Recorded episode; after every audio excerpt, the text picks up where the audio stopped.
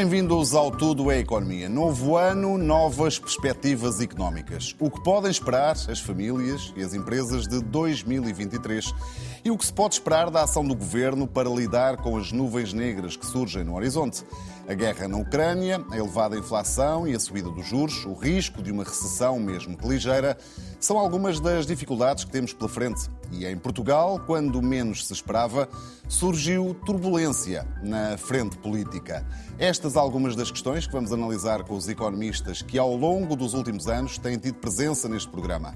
Aos habituais comentadores Ricardo Roja e Ricardo Paes Mamed, juntam-se Fernando Alexandre e Susana Peralta. Bom ano para todos e obrigado pela vossa presença neste Tudo é Economia especial. Susana, comece por si pela turbulência política recente, turbulência política provavelmente tão inesperada como foi a maioria absoluta. Numa economia como a portuguesa, onde o Estado tem um papel central, este é um fator de preocupação? Eu acho que, que, é um fator de preocupação em qualquer economia, mesmo quando o Estado tem um fator, vamos dizer assim, um papel, vamos dizer, menos central, porque nós estamos num momento de enorme incerteza na economia mundial, eh, por causa da guerra, por causa da China, por causa de, de vários problemas que não, que não, vale a pena estarmos aqui a repetir, uh, por causa da inflação, claro, que, que, é consequência da pandemia e da guerra. E, e, nesse, e desse ponto de vista, uma das principais vantagens em que Portugal poderia estar do ponto de vista das políticas públicas era uma situação de maior estabilidade, precisamente por ter um governo de maioria absoluta, e, portanto, esta sucessão de demissões, de confusões, de, de, de alterações em pastas-chave, já agora pastas-chave uh, do, uh, do governo, um, são bastante problemáticas, parece-me. Ou seja, dão, dão, digamos, há uma vantagem da maioria absoluta que nós não estamos a conseguir aproveitar porque a instabilidade não vem de uma necessidade de coligação ou de necessidade de negociar com parceiros que, gera, que são geradores de instabilidade, mas também muitas vezes de equilíbrios, vem, eh, é interna à própria maioria absoluta. Isso é um bocadinho, é um bocadinho bizarro, é um bocadinho difícil de perceber uh, num ano deste especialmente, hum. não é? Fernando Alexandre, partilha desta opinião da Susana Peralta? Sim, com certeza. Ou seja, vivemos num período de grande incerteza e de facto teríamos essa vantagem que está a ser dilapidada. É, não só é um governo com maioria absoluta, como é um, um, governo no início de uma maioria absoluta. O que quer dizer que tem um horizonte de mais de quatro anos que lhe permite fazer, eh, tomar decisões estratégicas de médio e longo prazo, sem estar muito preocupado com o efeito na popularidade e tudo isso. Eh, e, de facto, isso está a ser, está a ser dilapidado. E é uma pena. Ricardo Paz Medo? Nós estamos a falar de, de um conjunto de casos e eles não têm todos a mesma importância. Há situações que são muito graves e há outras que são, eh, muito, são coisas pouco relevantes e que assumem dimensões muito grandes, eh, essencialmente pela necessidade de vender jornais e de manter as, eh, as redes sociais no ativo. Eu creio que o último caso que levou à admissão do, do ministro Pedro Nuno Santos é um caso particularmente grave. É sobretudo este que estamos a falar, não é? Sim, pois, mas quando falamos de instabilidade estamos a pôr tudo no mesmo saco e a falar de vários, eh, várias dimensões. Acho que este último caso tem, é, é bastante complexo, ele é problemático por diferentes motivos é, é, problemático, desde logo, por algo que não tem especificamente a ver com a classe política ou com este governo, que é aquilo que se passou de uma indenização, uh, diria, milionária de alguém uh, que está a exercer funções no Conselho de Administração de uma empresa que está em reestruturação e que é uh, um reflexo de algo que existe em Portugal. Há um conjunto de pessoas em Portugal, já aconteceu com o ex-presidente da República, Cavaco Silva, quando disse uh, que tinha muita dificuldade em viver com a sua pensão, ou um advogado famoso que mostrava como é tão difícil ter cama e roupa lavada a ganhar 10 mil euros por mês, ou mais recentemente um líder do CDS que explicava que a dificuldade das, uh, dos casais da classe média era saber se conseguiam pagar o salário à empregada, quer dizer, isto reflete uma parte do país que vive nas nuvens, vive noutro mundo e não percebe o que são as dificuldades das pessoas no dia a dia. E isto é uma parte importante que tem a ver com questões de governança, tem a ver com questões básicas de bom senso, tem a ver com uma sociedade que é muito desigual e que tem dificuldade em lidar com essa desigualdade. E depois há a parte que tem a ver propriamente com a governação, e a parte da governação tem a ver com a falta de clareza sobre estes processos, há alguma dificuldade em perceber eh, quem é que tinha informação, quem é que não tinha informação e a forma como assumem, e a forma como alguém, num processo destes, chega a um cargo importante, porque o secretário de Estado do Tesouro é um cargo muito importante na nossa estrutura uh, de governação, uh, e aparentemente ninguém se apercebeu uh, de um processo que, ponto, independentemente de, dos seus contornos legais, é óbvio que, do ponto de vista moral, no contexto atual, é muito difícil de E do ponto de vista político tem muitos alçapões. Ricardo Roja. Uh, há preocupação aqui, ou se quisermos, a frente política gera preocupação aqui, em termos do que pode ser a estabilidade em 2023? Gera instabilidade, gera turbulência, gera falta de confiança, acaba com que a ação executiva do governo uh, fique desfocada do seu objetivo principal, que seria nesta fase executar este volume de fundos comunitários que têm sido atirados para Portugal e que são relevantes, muito relevantes para fazer um conjunto de investimentos que ficaram por fazer nos últimos anos, frequentemente por estratégia do próprio governo, que, como já aqui falámos, ao longo dos últimos anos foi cativando a despesa pública e fazendo com que determinados investimentos públicos não fossem feitos e agora sim há esse dinheiro para o fazer e, portanto, para repor algum desequilíbrio que foi criado no passado. E, naturalmente, quando se esperava que tivéssemos um executivo que estivesse 100% focado eh, na, nessa missão de execução. Aliás, falou-se muito que este governo teria um pendor mais executivo, menos político do que o anterior, e aquilo que estamos a ver, pela evidência dos factos, é precisamente o contrário, ou seja, temos um governo que é muito político e muito dado a casos, eh, casos e casinhos, eh, e que depois acaba também por revelar uma falta de exemplo em certas empresas que são emblemáticas, no caso da TAP, uma empresa tecnicamente falida, que teria aconselhado a outra solução, Uh, e, uh, mais uma vez, depois também a falta de exemplo que resulta de alguma irresponsabilidade uh, que vemos também associada a estes casos e casinhos, porque no final do dia ninguém sabia de nada, ninguém dá autorização para nada e, e, e pronto, e fica-se sem saber exatamente o que é que aconteceu. e, portanto, é uma pena que isto esteja a acontecer porque 2022 e 2023 são anos muito importantes. 2022 foi um ano falhado em termos, por exemplo, de tal missão de execução dos fundos europeus. Ainda há dias foi notícia que falhou-se a meta dos pagamentos. Há uma série de projetos, desde a ferrovia, a habitação, bandeiras emblemáticas do governo que estão francamente atrasadas e 2023, se continuarmos por este caminho, provavelmente vai ser um ano idêntico. Uhum. Uh, Susana Peralta, a, a, questão dos fundos é, é, fundamental. Há mudanças nesse Ministério Central, na aplicação dos dinheiros europeus. Uh, isto pode comprometer uh, a execução destes fundos ou estas mudanças, na verdade, nada mudam?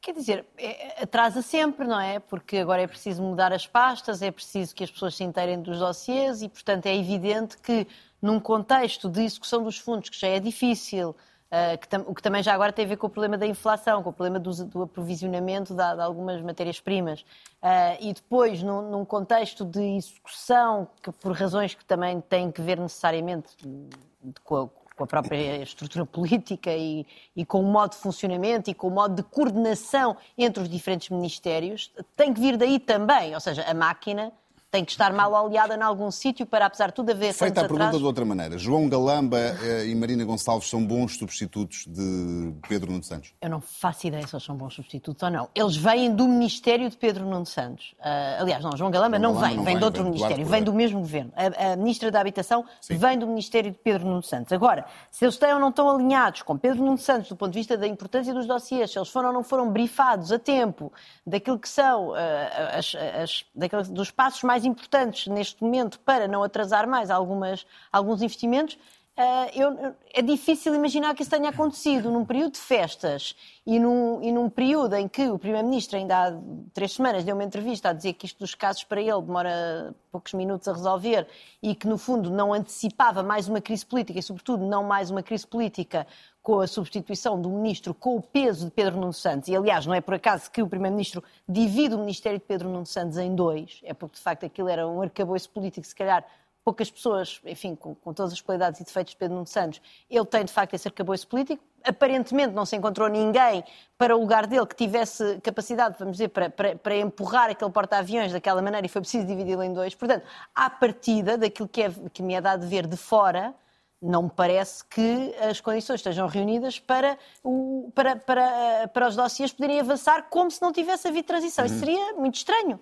Agora, é evidente que uh, recruta dentro do governo e, e a Secretária de Estado da Habitação que agora é ministra, mantém a pasta, portanto, mantém a pasta e, portanto, algum cuidado terá havido nessa transição, porque, de facto, como o Ricardo disse, o tempo urge, não é? Quer dizer, eh, nós não temos assim o tempo todo para executar o PRR e os atrasos são muitos e mais estes percalços não vão ajudar certamente. Fernando, uh, estas mudanças podem comprometer uma boa execução dos fundos comunitários nestas áreas-chave, como sejam as infraestruturas e a habitação?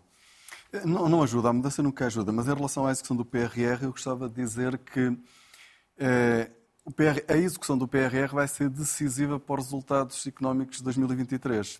Se nós olharmos para, para aquilo que foi o crescimento em 2021 e 2022, em que cresceu 5,5% e quase 7% em 2022, que é o que se prevê, se calhar, e num contexto inflacionista, não foi pior que tenha havido algum atraso. Pois é verdade. É, há pessoas até, eu discordo, é, que acham que se devia é, adiar até mais a execução do PRR para não sobreaquecer mais a economia. Eu discordo totalmente porque acho que a maior parte destas medidas do, PR, do PRR tem impacto do lado da oferta e nós precisamos alterar as condições de oferta na, na nossa economia e, e, e, da sua competitividade. E por isso a execução vai ser decisiva para os resultados, do meu ponto de vista, porque o consumo vai, vai ter um mau desempenho, certamente, não só por várias razões, que se calhar vamos falar a seguir. Sim, vamos já falar não vale a pena estar a aprofundar isso. Agora, mas o, o, o, as exportações também não vão ter o mesmo desempenho que tiveram em 2021 e 2022. Muito do crescimento de 23 está assente no investimento e isso é vai, vai, ser, vai ser a variável decisiva. Hum. Estas alterações políticas não ajudam, como é óbvio, mas espero que, eh, eh, de facto, como o Primeiro-Ministro disse, as coisas estão prontas a ser executadas eh, e a fase do planeamento já, já foi ultrapassada. Ricardo Mamete, uh, João Galamba, Marina Gonçalves, são bons substitutos de Pedro Nuno Santos? Não sei, vamos ver qualquer caso, a execução dos fundos não passa muito por eles. Uh, há uma parte que tem a ver quer com a habitação, tem a, quer com a, uhum. com a, ferrovia, que são partes importantes, não apenas do PRR, mas também do Portugal 2030. Portugal 2030 foi aprovado, os vários programas operacionais foram aprovados, estão em condições de arrancar e, portanto, a máquina do Estado, neste momento, tem de estar preparada para fazer esta execução. Uh, eu, como acompanho há muitos anos os ritmos, porque estive profissionalmente ligado a essa atividade, uh, os ritmos de execução dos fundos estruturais, para mim é absolutamente comum que os primeiros anos de execução dos fundos ficam muitíssimo aquém daquilo que está planeado.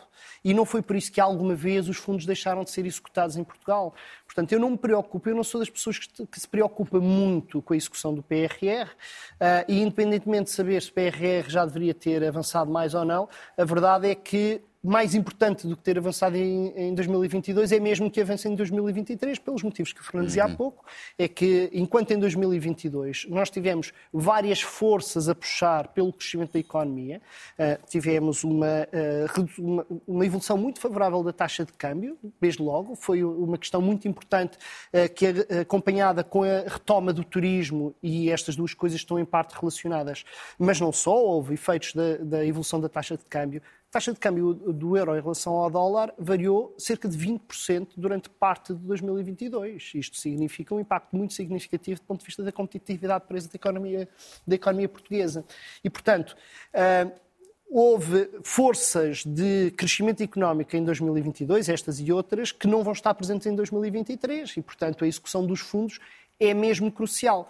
Deixe-me só dizer o seguinte num país, eh, digamos, institucionalmente mais avançado, estas trocas do governo não nos deviam fazer preocupar com a execução dos fundos, que têm uma natureza fundamentalmente técnica. Os fundos, o PRR e o PT 2030, são documentos que definem onde é que se vai gastar o dinheiro e como. Portanto, isso está feito. A máquina está preparada para executar. E, portanto, o papel dos governos aqui não é fazer acontecer, é não estragar, é deixar o, o aparelho de Estado funcionar. Portanto, a minha expectativa é saber não tanto se os ministros ou os secretários de Estado vão fazer avançar. Ou se não estragam. Ou se não vão criar obstáculos à execução. Estás muito liberal hoje, Ricardo. Ricardo. Vale a pena só adicionar que uh, ao PT 2030, que vai começar, há ainda uma parte muito significativa dos fundos do PT 2020 que não está executada. É verdade. Ricardo Roja. E que tem que ser executada em 2023. tem que ser executada até ao final de 2023. João Galamba e Marina Gonçalves têm o perfil para não estragar a execução dos fundos? É, Preocupa-me nesta remodelação que não haja capacidade ou vontade, não sei qual das duas, se calhar um bocadinho dos dois, de ir buscar pessoas à sociedade civil que tragam um perfil mais técnico às respectivas áreas. E eu não me arrogo a querer ser um vogal da CRESAP, mas eu acho que é importante, enquanto comentadores, enquanto observadores, que façamos também a avaliação das pessoas que vão para estes cargos e pela experiência profissional e de vida que têm. E eu confesso que estas escolhas, em particular, e atenção, não está em causa a, a pessoa, as pessoas, está em causa o lastro profissional que trazem. Eu tenho dúvidas, por exemplo, que a nova Ministra da Habitação tenha um perfil adequado para ser Ministra. E mais ainda, quando vem da Secretaria de Estado, em que os resultados foram péssimos, que é o que é uma avaliação, penso eu, consensual hoje em dia na, na sociedade. Uh, relativamente à questão dos fundos comunitários, Rapidamente, Ricardo. Penso que eu sou da opinião que os fundos devem ser executados no seu timing, porque há oportunidades de investimento que perdem a sua oportunidade se forem atrasados. Eu não acho nada na situação em que Portugal está de perda eh, consecutiva de competitividade internacional eh, e, sobretudo, de perda de eh, PIB per capita quando comparado com os outros países, que nós devamos estar satisfeitos quando há medidas que se tivessem sido executadas, teriam resultado num crescimento mais acentuado e mais rápido da economia portuguesa. Portanto, não há vantagem nenhuma, na minha opinião, em travar as alavancas do crescimento. Uh, acho que sim, que temos que ultrapassar os bloqueios institucionais que existem. Uh, eu há pouco mencionei uh, uma série de programas que estão atrasados. Frequentemente não é só por inação política, é também por bloqueio administrativo. E aparentemente há uma série de regras que têm vindo a ser simplificadas, mas que ainda não conseguem uh, abarcar alguns dos programas de investimento do PRR, porque ainda assim estes programas são de tal dimensão que acabam por levar a processos de contratação mais complexos. Esse é um diagnóstico que certamente alguém saberá fazê-lo melhor do que eu, mas era importante que, se, que tivéssemos esse diagnóstico, porque caso contrário, o tempo passa, os fundos e os projetos não são executados e depois ficamos a ver navios e, e infelizmente perdemos o comboio. Uh, Susana, o Ministro das Finanças, eh, Fernando Medina, também sai ou não chamuscado de toda esta polémica em torno da indenização de Alexandre Reis. No mínimo não devia ter-se eh, ter -se informado melhor antes de convidar Alexandre Reis para Secretário de Estado do Tesouro? Parece-me evidente. Ou seja, uma pessoa que convida uma, uma Alexandra Reis para a sua Secretária de Estado do Tesouro, como o Ricardo disse aqui, é uma pasta fundamental já agora no Ministério das Finanças, que tem também tutela sobre a empresa TAP, que foi intervencionada pelo Estado, como é sabido, e enfim, sendo que eu sou bastante crítica, nós gastarmos o nosso dinheiro nessa empresa que não tem, que é uma empresa sem futuro. Uh, pois já sabia que o Ricardo não ia gostar. Uh, que ia, ia, se divertir, ia se divertir. Mas, uh, portanto, chamar uma pessoa para secretária de Estado do Tesouro, sabendo que ela passou pela TAP e não fazer um escrutínio de passar aquilo a, tempo a pente fino para saber como é que ela saiu, em que circunstâncias saiu, se de facto saiu pelo próprio pé, como foi comunicado à CMVM, ou se, como se veio a saber, aliás, foi dispensada pela administração da TAP. Se foi dispensada, presumivelmente, para começar, não devia ter competências, não tinha competências para estar na TAP, ia ter competências para estar na Secretaria eh, de Estado do, do Tesouro, depois vai para outra empresa pública. Quer dizer, todo este caminho é essencial de ir rever, de ir rever as condições de saída, quais é que foram os acordos, para não se encontrar com esta, com esta batata Isso quente na mão. significa, do seu ponto de vista, que Fernandina pode estar num lugar a prazo? Eu não sei se Fernandina está no lugar a prazo ou não, mas que eu, enquanto cidadã e eleitora. Uh, não necessariamente de, deste partido, mas certo. enfim, eh, me preocupa ter uh, no Ministério das Finanças uma equipa que não fez esse trabalho de casa de escrutínio do passado recente de uma pessoa que nomeia para, para Secretária de Estado, desde logo eu repito, porque vem de um percurso de empresas públicas da TAP que uh, acabou nos últimos anos de, de ter uma intervenção pública que nos custou mais de 3 mil milhões de euros e que vai passar cheques provavelmente para a TAP sendo secretário de Estado do Tesouro. Quer dizer, que esse trabalho de casa não seja feito também preocupa, mas não me espanta, porque o Primeiro-Ministro tinha ido buscar para secretário de Estado adjunto, um cargo fundamental na coordenação política do seu governo, Miguel Alves, que tinha uh, problemas Sim. bastante mais graves, parece-me, do, enfim, o problema da Alexandra Reis, sobretudo um problema ético, um problema de uma história muitíssimo mal contada, não é? Ela sai pelo próprio pé, mas afinal não saiu pelo próprio pé, por isso teve uma indenização, mas afinal não se, depois afinal já era boa para a outra empresa pública e depois afinal já era boa para ser secretária Portanto, a história é muito mal contada, é um desrespeito pelo nosso dinheiro, mas muito pior, é uma pessoa que acaba por ser arguída num caso de justiça e que o Primeiro-Ministro vai buscar para um cargo de coordenação. Portanto, essa escrutínio, não existe no Governo e isso preocupa-me. Fernando Alexandre, eh, o próprio Fernando Medina pode estar em causa neste governo? Não sei. Não, não, não sei. Os ministros estão todos a prazo. Qualquer governante está certo. sempre a prazo. Numa democracia. O, em, relação, em relação a.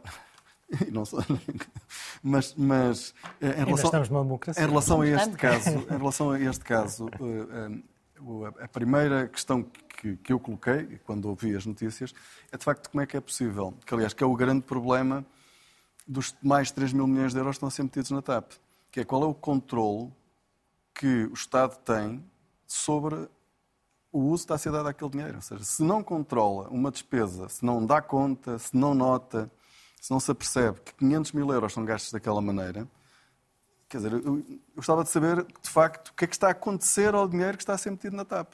E, e para mim essa, essa foi a primeira questão, que é como é que é possível tanta gente que defendeu...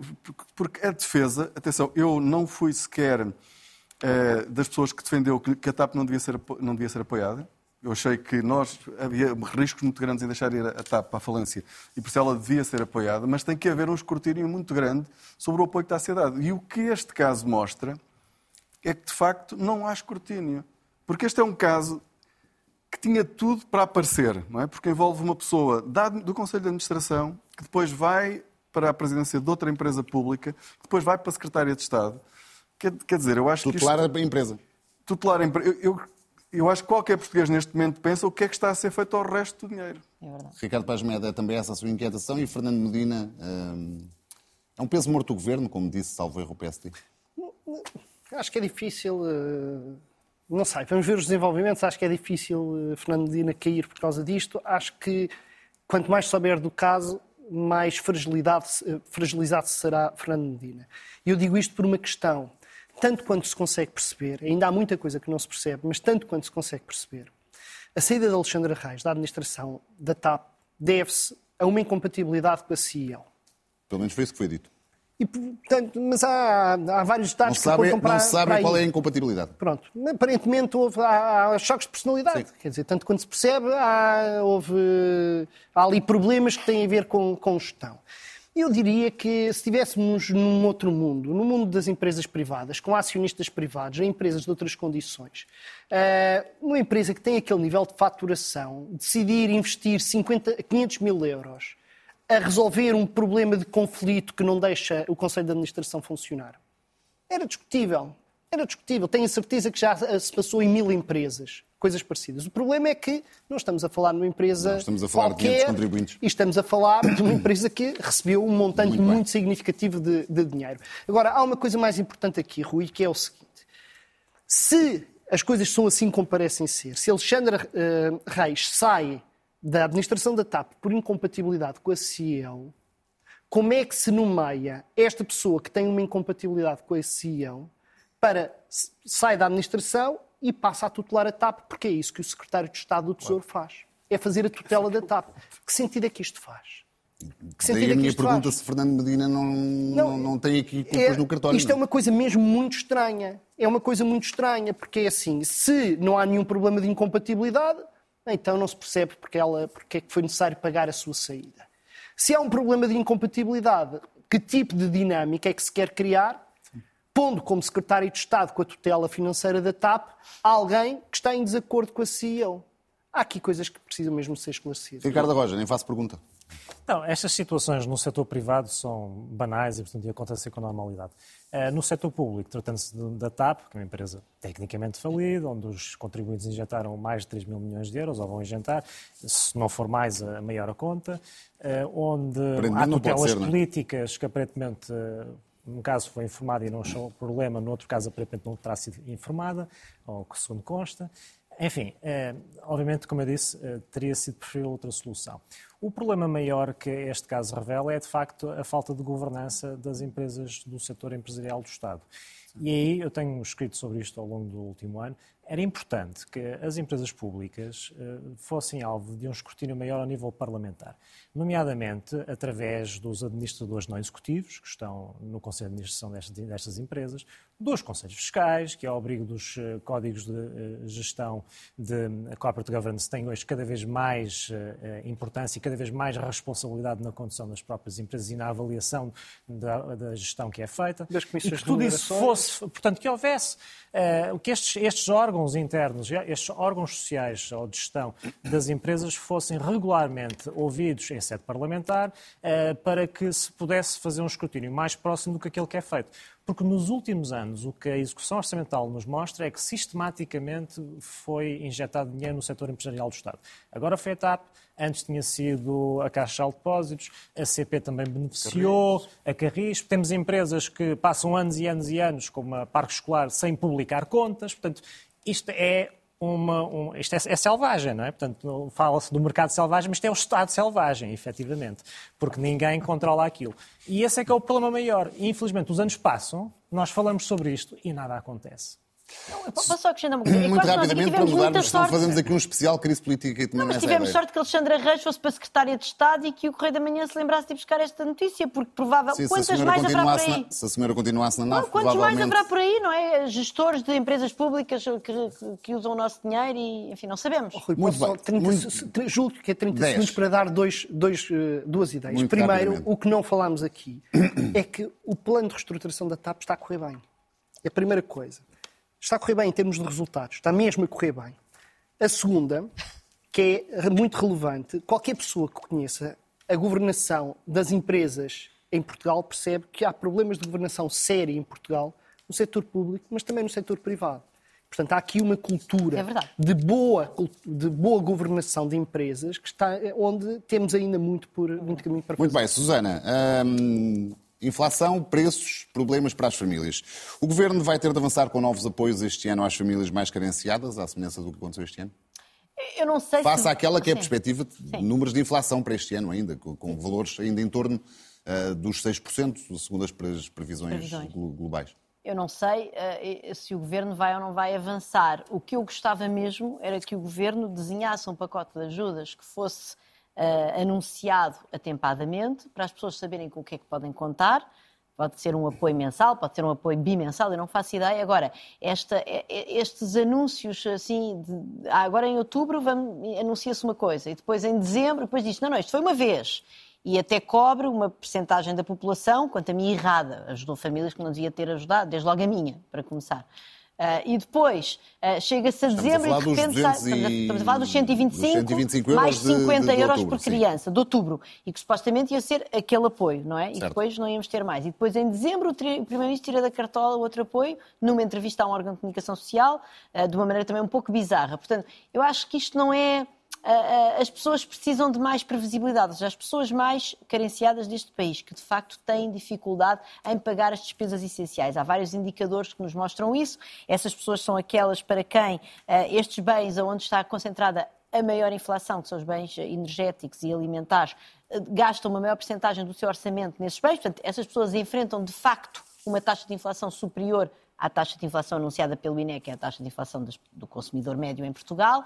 Ah, nós temos indicadores, por exemplo, dos dados do inquérito às condições de vida e de rendimento, que perguntam às pessoas qual é a capacidade que têm para fazer face a uma despesa extra de 500 euros por mês e vemos claramente que nas pessoas mais pobres ah, muito mais de metade não tem essa capacidade e podemos imaginar que isso é uma maneira de medir como é que as pessoas têm capacidade de fazer face, tem ou não tem almofada financeira para fazer face a este aumento no, no, no, cabaz de bens essenciais e, portanto, é preciso dar às pessoas alguma previsibilidade. Portanto, o que eu gostava mesmo era que o Governo, se tiver que fazer coisas para 2023, e eu acho que era bom que elas fossem feitas, porque o aumento no indexante de apoios sociais é a taxa de inflação média e, portanto, não cobre esta inflação suplementar que é suportada por estas pessoas mais pobres, mas eu gostava que isso fosse anunciado, que fosse claro, para as pessoas poderem fazer os seus planos de maneira previsível, porque não há pior para uma pessoa que já vive numa situação de aflição do que esta incerteza e depois agora toma lá 240 e isso eu acho mal.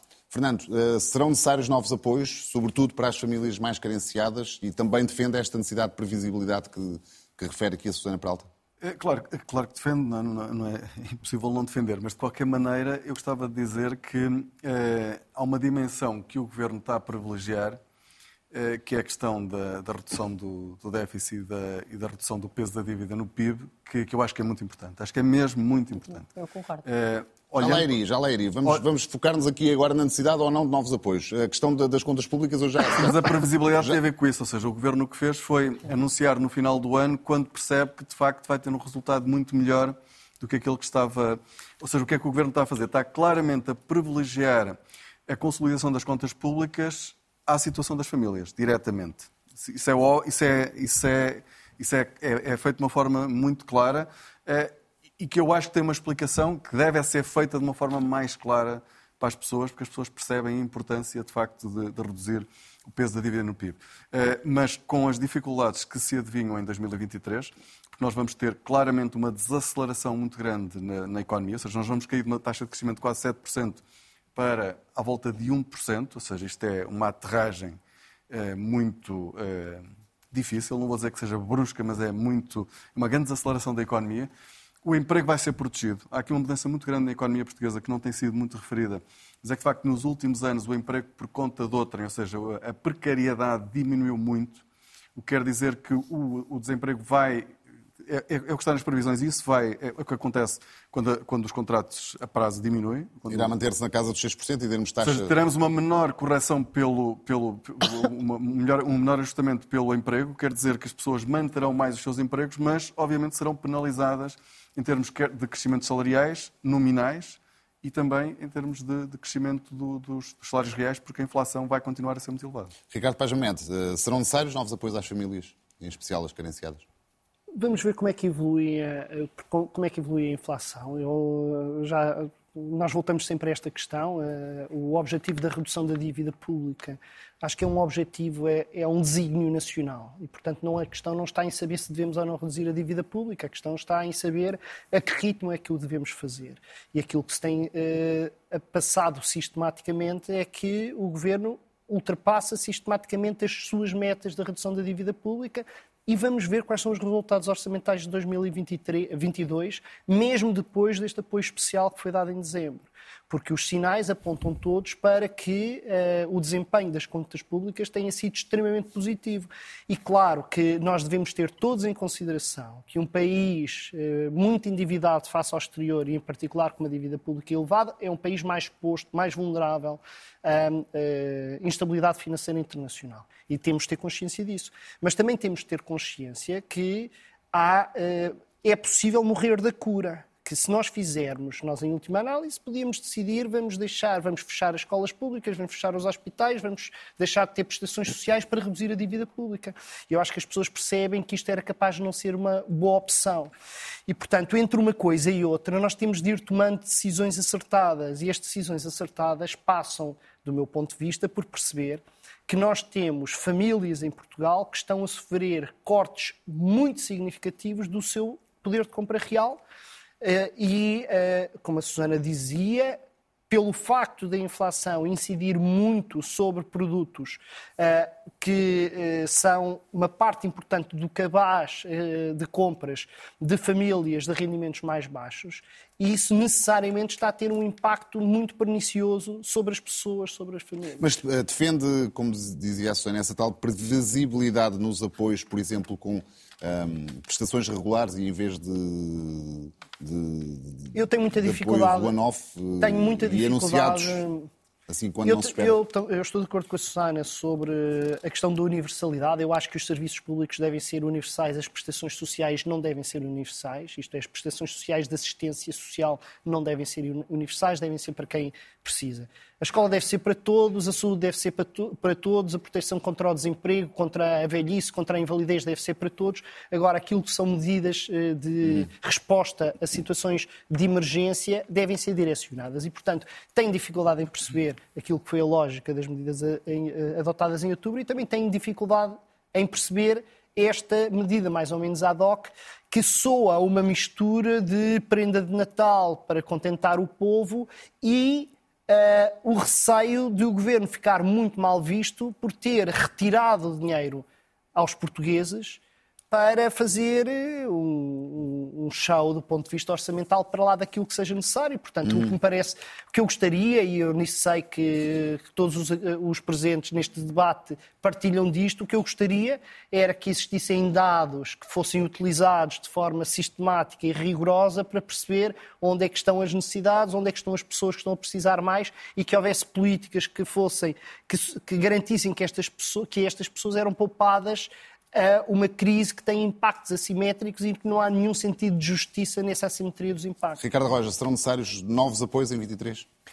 Eh, não tenho uma opinião firme sobre isso, Rui. Eh, aquilo que me parece é que os apoios que foram sendo dados em 2022 obedeceram, em primeiro lugar, a um cálculo orçamental e, portanto, evidentemente que o Governo eh, primeiro procurou ter os cofres cheios, utilizando uma imagem, que resultou essencialmente numa receita fiscal que beneficiou do efeito de inflação no primeiro momento, e depois devolveu uma parte, mas não a totalidade, aos contribuintes sob a forma destes apoios.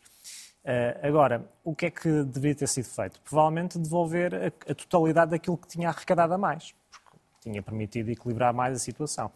O problema é que, que, decorre a partir daí é que não se percebe depois qual é, digamos, a forma de intervenção do governo e, sobretudo, não se percebe qual é a sustentação a médio prazo. Eu inicialmente até pensei que o Governo, com aquele primeiro apoio, estivesse a ensaiar uma espécie de rendimento básico incondicional, que é algo que tem vindo a ser discutido em muitos países e eventualmente pudesse ser feita aqui também uma experiência em Portugal. Eh, mas depois aquele anúncio final do ano, de facto, soou a prenda de Natal, portanto, medida, medida populista. De forma que a avaliação que eu faço é que há um primeiro, eh, uma primeira motivação de natureza orçamental, eh, depois há uma motivação de natureza de oportunismo político. O que é que se espera para 23? Aqui eu acho, como eu tenho uma grande dúvida sobre, sobre o assunto, serão ou não necessários mais apoios, pela simples razão de que os números neste momento mostram que o consumo continua a aumentar a bom ritmo. Os números mostram também que as remunerações, não estando a aumentar ao ritmo de inflação, estão a crescer na casa dos 4%. Portanto, é o que dizem os últimos dados do INE. De forma que uh, não é certo para mim, não é claro para mim, que depois de um ano em que as perspectivas de inflação mudaram radicalmente e, portanto, em que houve tempo para as próprias famílias redimensionarem os seus orçamentos uh, e pensarem num futuro a médio prazo com taxas de inflação mais elevadas do que aquelas que tinham tido até aqui, que seja necessariamente necessário, a própria redundância, atribuir novos apoios, uh, sobretudo apoios na forma de subsídio. eventualmente poderiam ser pensados apoios na forma de redução fiscal. Não só o IRS, mas outros impostos que vamos pagando no dia a dia.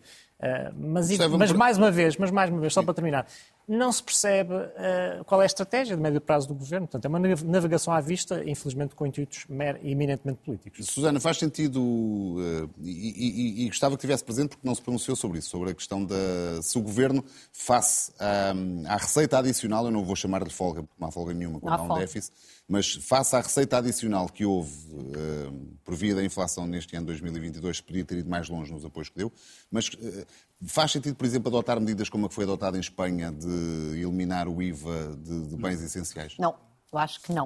Eu acho que numa, a inflação é uma, é, é reflete uma escassez de estes bens essenciais no mercado, por razões que não, não vale a pena estar agora aqui a falar outra vez. Uh, e, uh, e mexer nos preços vai aliviar toda a gente e, portanto, vai levar as pessoas a não reduzirem o consumo. A inflação uh, é, é, é, importante, é um sinal importante que se dá às pessoas para consumirem menos energia, para consumirem, para haver menos desperdício alimentar, para eventualmente concentrarem a sua despesa nos bens alimentares mais essenciais, porque de facto há escassez. E já agora, essa escassez de cereais está a fome em África, porque nós aqui queixamos, eh, enfim, do ponto, do ponto de vista de uma União Europeia, de países ricos, com Estados sociais presentes, que apesar de tudo vão aliviando a situação das pessoas. Em África e no Médio Oriente, a situação é verdadeiramente eh, dramática e, portanto, há fome uh, uh, e, e, há, e porque precisamente por causa da falta de cereais que não estão a fluir dos celeiros, dos, dos principais celeiros do mundo, que é a Ucrânia e também a Rússia. Bom, um, e, portanto, nós não podemos estar a, a, distorcer os preços dessa maneira, de maneira a levar toda a gente a tentar manter minimamente o seu nível de consumo. Uhum. Aquilo que eu quero é que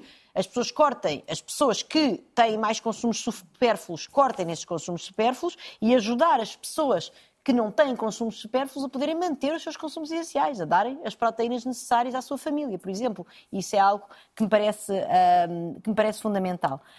Um, e, e, relativamente à questão só que o, que o Ricardo levantou, que eu acho que é importante.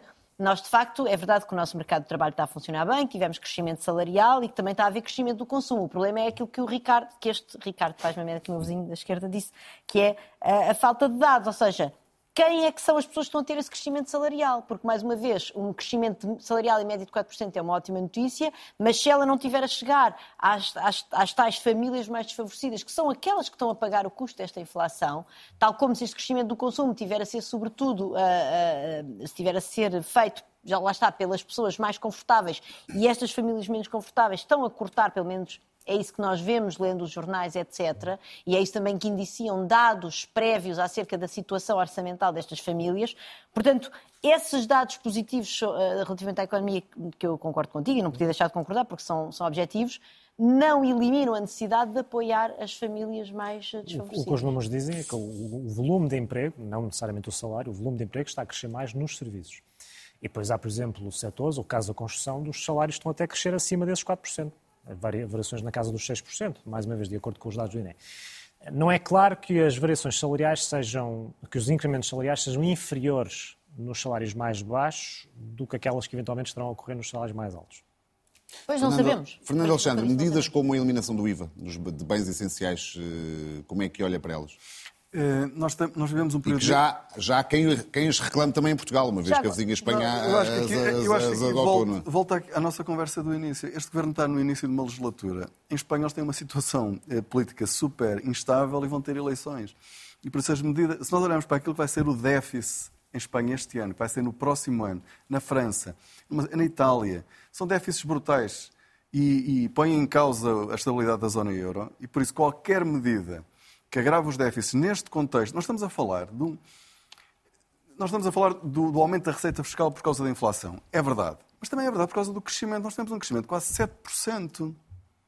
Nós temos um nível de emprego máximo. Quer dizer, tudo isto, as pessoas gastaram as poupanças que tinham acumulado durante a pandemia agora. Ou seja, houve uma série de fatores que levaram a que o consumo aumentasse muito este ano, a que tivéssemos esta atividade económica toda que gerou receita, não foi só a inflação. A inflação teve um papel muito importante, mas não foi só a inflação. Neste contexto, o déficit tem que cair brutalmente tem que cair brutalmente. É isso que tem que acontecer. Porque já no próximo ano, com a economia a desacelerar, se calhar não devia descer tanto. Mas este ano tinha que cair, ou seja, o facto de vir para 1%, como algumas pessoas falam que é possível, eu acho que é isso, é isso que tem que acontecer, é isso que a, a teoria económica diz, é isso que a boa gestão de finanças públicas eh, ensina. O que é que, qual, qual é que eu, qual é que eu acho que é o problema? É que nós temos uma execução orçamental que continua a ser eh, mal feita eh, e que leva as instituições públicas a serem mal geridas, precisamente porque não há essa previsibilidade. E a gestão depois dos apoios também é feita desta forma. O Governo não fez, não fez o, o anúncio antes. Eu, eu acho, eu por acaso desvalorizo esta coisa do medo de agora estar a anunciar que o déficit é muito baixo, eh, que é muito baixo. Eu acho- que isso com boa comunicação resolve-se. E não é, acho que não é nenhuma prenda de Natal, é de facto o Governo ter percebido que podia ter distribuído mais. O, o que eu acho é que isto é o facto de darem os 240 euros como uma prenda de Natal, eles não deram antes ou não fizeram de uma forma mais previsível porque não sabem. Porque não conseguem. verdade. porque eles fazem a mesma coisa com as instituições públicas. As instituições públicas, hospitais, universidades, escolas, andaram sem orçamento o ano todo e, no fim, recebem o dinheiro todo quando já não podem gastar. Isto é simplesmente má gestão porque eles têm medo que haja um desvio, têm medo de não controlar porque não sabem. O controle orçamental é, é miserável em Portugal. Nós temos um controle orçamental miserável e gerimos as finanças como se geria no tempo de de Salazar. O Rui Nuno Baleiras, da UTAL, está farto de falar sobre isso. O Conselho de Finanças Públicas também. E, de facto, nós... E esse é que é o problema. E por isso eu acho que mais do que a prenda de Natal, essas coisas que nós podemos dizer, eh, pode haver essa interpretação, eu acho que é mesmo não sabem fazer. Não sabem, e isto não é só um problema deste governo, é um problema da gestão das nossas finanças públicas, que infelizmente podia ter melhorado após a Troika e não melhorou. Continua na mesma. Não, temos uma lei que não Continua é cumprida. Temos uma lei de Erram. enquadramento Os orçamental. erros que continuam. O, o, o Ricardo Paz Médio gosta muito de falar da Conta Geral de Estado e faz muito bem falar nisso, pouca gente fala. Mas é ir lá, a quantidade de erros que são cometidos entre aquilo que é orçamentado, mas às vezes com meses de diferença, e não conseguem acertar em rubricas onde não há razão nenhuma para falhar. Aquilo é pura incompetência. É pura incompetência, não tenho nenhum problema em dizer isto, porque essa pura incompetência a gerir o orçamento é muito fácil. Se eu não deixar gastar, depois chego ao fim, ah, ok, pronto, falta um mês, já agora já. Ou seja, e é, e é daí que resultam os 200 os 240 euros, é daí que resultam saldos positivos depois para as universidades que andaram à míngua o ano todo, sem poder fazer só, é? projetos. Mas isso- É, isso, é isso que faz com que muitos projetos do PRR não tenham avançado, porque o orçamento não foi passado para, para o lado das empresas e para o lado das universidades. No, no PRR, esse é um dos problemas. Neste momento há uma série de contratos assinados e não avançam porque as universidades não têm capacidade, não têm dinheiro para, para, para, para, para fazer orçamentar. Mais uma vez, e mais uma vez com a conivência da, da- da política, porque nós continuamos a assistir ano após ano à aprovação dos eh, diplomas de execução orçamental eh, a meio do ano, não é? Tudo isso, sim. Portanto, Mas é de Ricardo propósito que é sempre para adiar. É sempre Perdemos só, só aqui um bocadinho o foco da questão que, que eu acho que interessa a muita gente, porque já há muita, muito- muitos que o A reclamam. redução do IVA. A eliminação né, dos bens básicos, não é? Pois. IVA zero, não é? Eu, para além dos argumentos que a Susana aqui utilizou, hum, há outro que eu acho que nós devemos uh, refletir, que é a questão da instabilidade fiscal.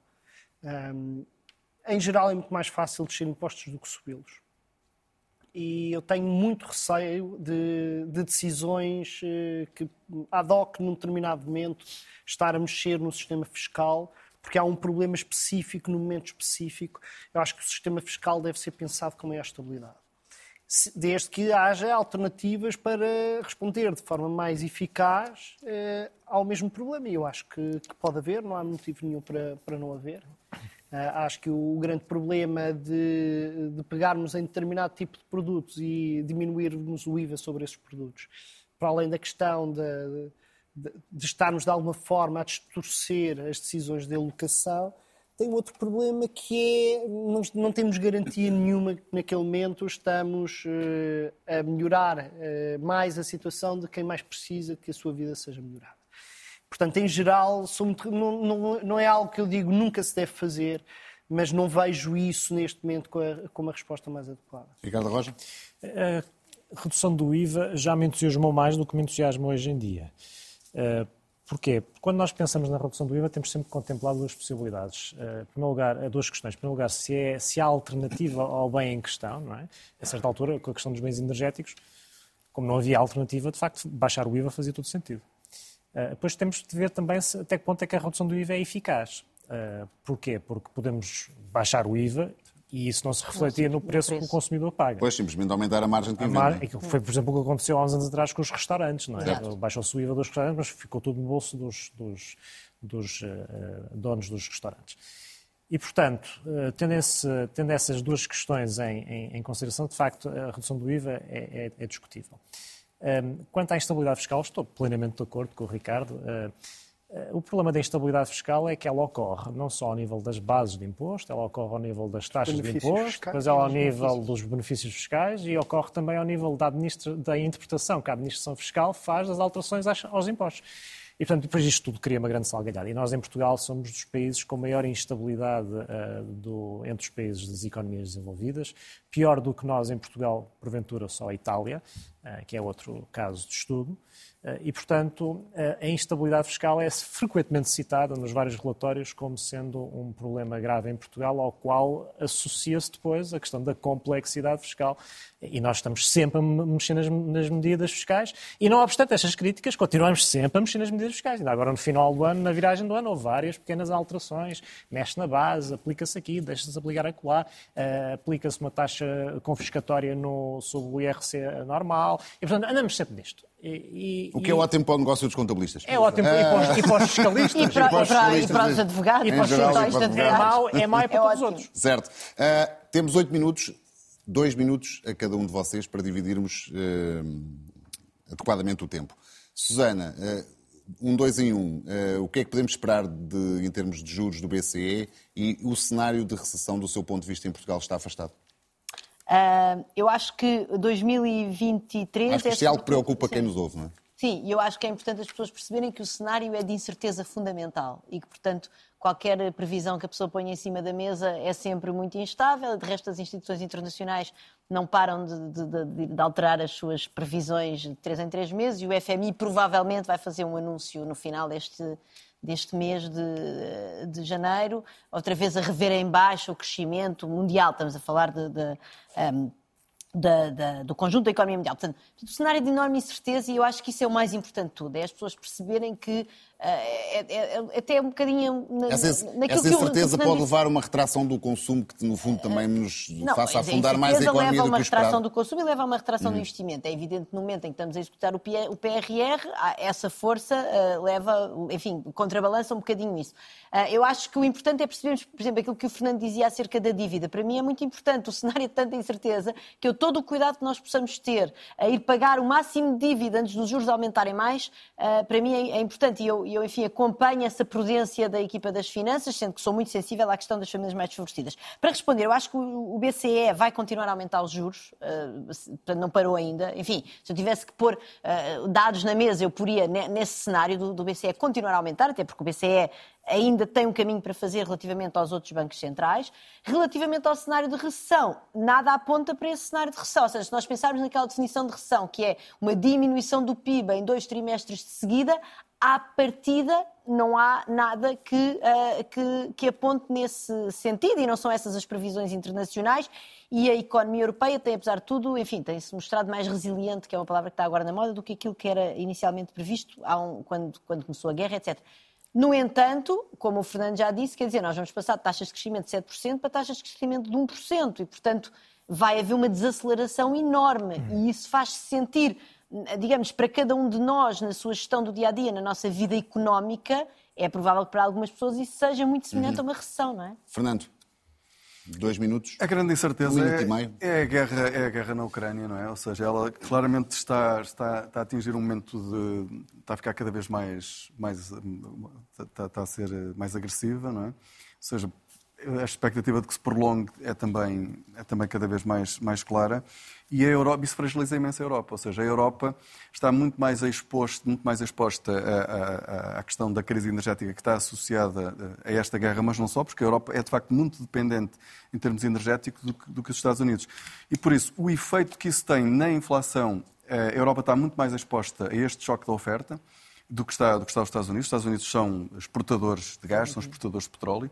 Eh, a Europa depende muito eh, eh, do, do, do fornecimento de energia e, por isso, a probabilidade de nós termos, se as coisas correrem mal na guerra, pior ainda do que estão a correr na guerra da Ucrânia, se correrem pior em termos, em termos do, do choque energético, a Europa vai ter mais dificuldade uh, em enfrentar esta, esta crise. Ou seja, a probabilidade de nós termos uma recessão na Europa é muito elevada, ou seja, o FMI diz que metade dos países eh, europeus uhum. entrarão provavelmente em recessão no próximo ano e é muito difícil nesse contexto, nomeadamente as previsões para a Alemanha todas apontam para crescimentos negativos, eh, termos de facto. Eh, ou seja, o risco de termos uma recessão em Portugal, eu acho que é. é, é, é Ainda é, real. Eu acho que é real. É real. Sim. É real, sim. Partilha desta opinião, Ricardo Paz Quer dizer, se nos últimos 25 anos, ou seja, desde que existe séries do Eurostat para isso, não houve um único ano em que a Europa estivesse em recessão. Por Europa podemos entender a União Europeia, a zona euro, nas suas várias configurações e Portugal não estivesse em recessão. Portanto, se isso acontecer em 2023, vai ser um exemplo histórico único em que isso acontece. Porquê? Por uma razão simples. Portugal é muito dependente das dinâmicas económicas dos principais parceiros comerciais. Agora, também é verdade que existem algumas dinâmicas específicas do caso português. Desde logo, Portugal está efetivamente protegido em relação a outros países. Portugal não depende da procura russa, ao contrário de muitos dos países do leste da Europa. Portugal não, não tem o problema da incerteza e de alguma ansiedade que se vive naquela zona da Europa. Do ponto de vista do turismo, isso é extremamente benéfico. Uh, neste momento, a taxa de câmbio é mais favorável a Portugal do que era há um ano, uh, e, e, isso para algumas atividades económicas, desde logo o turismo, como já disse aqui, é uh, importante. E os fundos, os fundos são uma fonte, como já vimos desde no início do programa, de alguma expectativa de dinamização da atividade económica. Os fontes de incerteza são muito mais do que a guerra da Ucrânia, quer dizer, nós neste momento temos problemas, temos tensões geopolíticas mundiais que podem dar para o torto em várias frentes, temos alguns fatores de instabilidade financeira, desde logo na China, que é uma fonte de incerteza neste momento muito grande para a economia mundial. Portanto, nós vivemos efetivamente num mundo de, em transição para situações de, de grande incerteza, em que os desfechos não são claros. Uh, em Portugal temos fontes de aspectos negativos, que eu diria rapidamente três. Um, é, apesar da inflação baixar, os preços vão continuar a aumentar.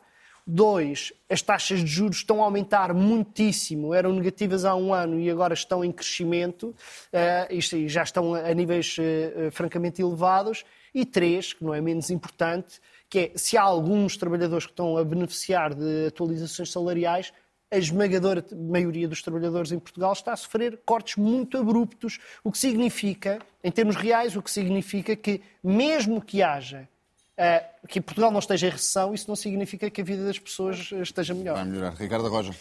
Bem, em Portugal, neste momento, corre numa pista uh, que, apesar de tudo, parece um bocadinho mais veloz do que alguns países do centro da Europa.